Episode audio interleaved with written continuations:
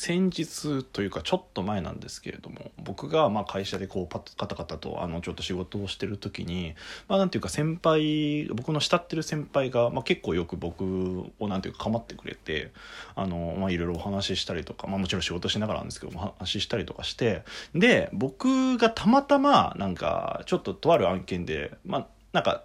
悩んでたんですよ。うーんって考えてたんですよどうしようかなみたいなこれどうしようかなと思ったんですよでその時に先輩がたまたま来て「どうやってる?」みたいな感じで「ああやってますよお疲れ様です」みたいな感じでいろいろ話すじゃないですかで「いやこれこれこうなっててうんどうしようかな」みたいな思ってるんですよつったの。ででもぶっちゃけその案件ってなんか今考えることじゃないというかまあ考えたってしょうがないことっちゃしょうがないことだったんですよ。まずだからその案件のことを先輩にちょっといろいろ相談っていうかこういうことがあってっていうお話をしたんですよ。そしたらその先輩から言われたのが「えでもさ考えたってしょうがないこと考えたってしょうがなくない?」って言われてもうその時俺ハッとして確かにと思って考えたってしょうがないことを考えたってしょうがないじゃんっていうことに気づいてなんか心が「はあそうか今じゃねえな」と思ってなんか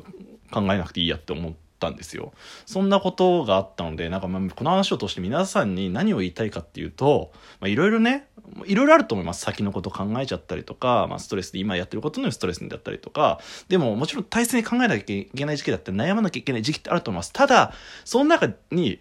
何個か多分考えたってしょうがないことあると思うんですよ。だから僕が今から皆さんにこう言います。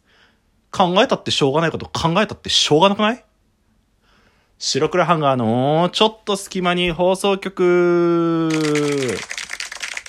さあ、始まりました。白黒ハンガーのちょっと隙間に放送局を相手は白黒ハンガーのピルクル土屋です。この番組は寝る前の数分間やスマートフォンをいじってる時間など、皆さんの寝る前にあるちょっとした隙間時間に僕らの他愛もない会話を聞いていただこうというラジオ番組です。ぜひ寝る前のちょっとした時間に聞いていただけると嬉しいです。はい、皆さんこんにちは、こんばんは、おはようございます。白黒ハンガーのピルクル土屋でございます。今日は白黒ハンガーピルクル土屋の個人会となっております。よろしくお願いいたします。まあ、冒頭のお話はこれ全部実話ですけれども、本当にそう思います。だから僕もついつい考えすぎちゃうというか、先のこととか、どんどんどんどんどうしようどうしようって考えちゃったって、なんか、まあ、勝手にストレス抱え込むタイプの人間ではあるんですけど、真面目がゆえにね、考え込んじゃうんですけど、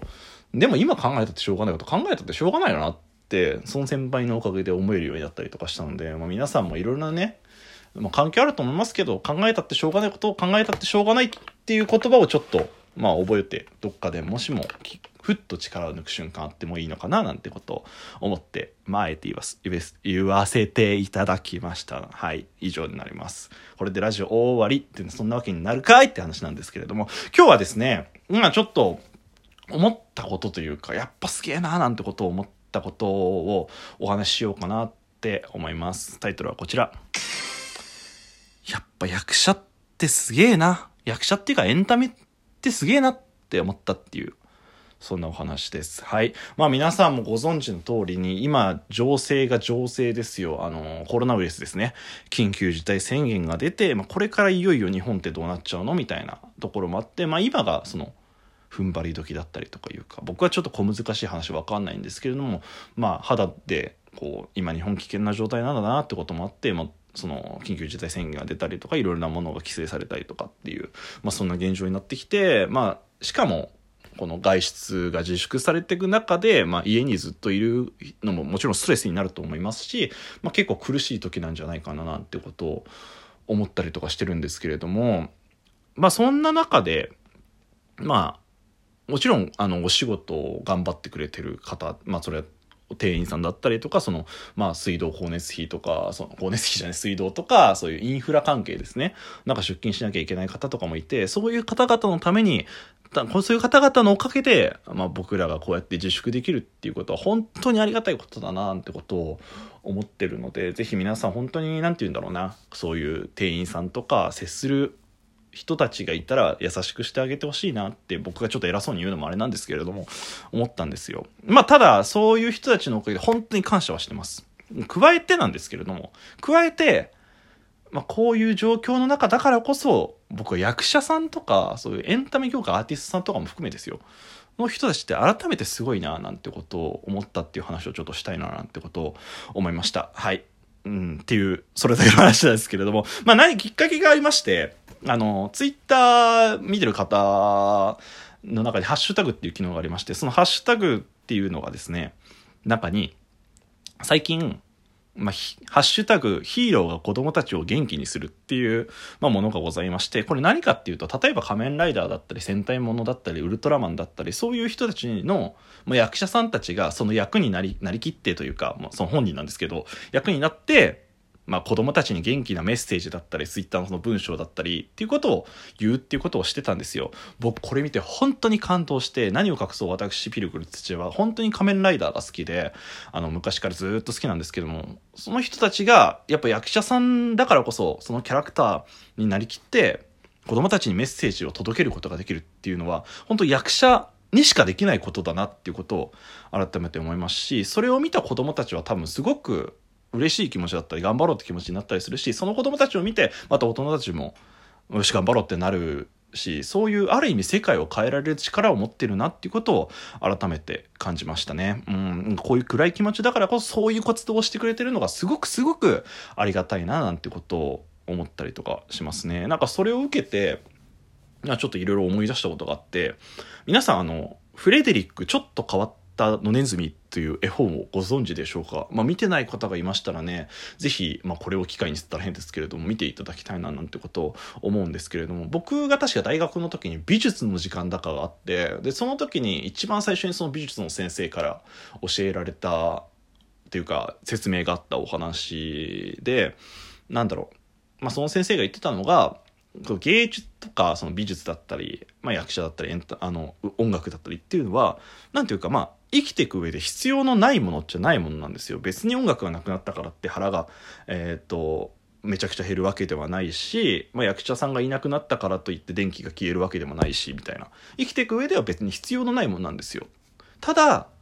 そのそうこういう何て言うの暗い気持ちとかになった時にやっぱ盛り上げてくれるのはそういうエンタメだったりとかするし人に力を与えられるものがエンタメなんだよっていうことで、まあ、このフレデリックちょっと変わった野ネズミの絵本を紹介してくださったんですね。まあ、なんて言うんだろうこれあらすじはちょっともうぜひ見てほしいんで言わないんですけれども簡単に言うとなんかあその芸術ってこういうもんなんだなっていうことをすっごく分かりやすく描いた作品ですので本当に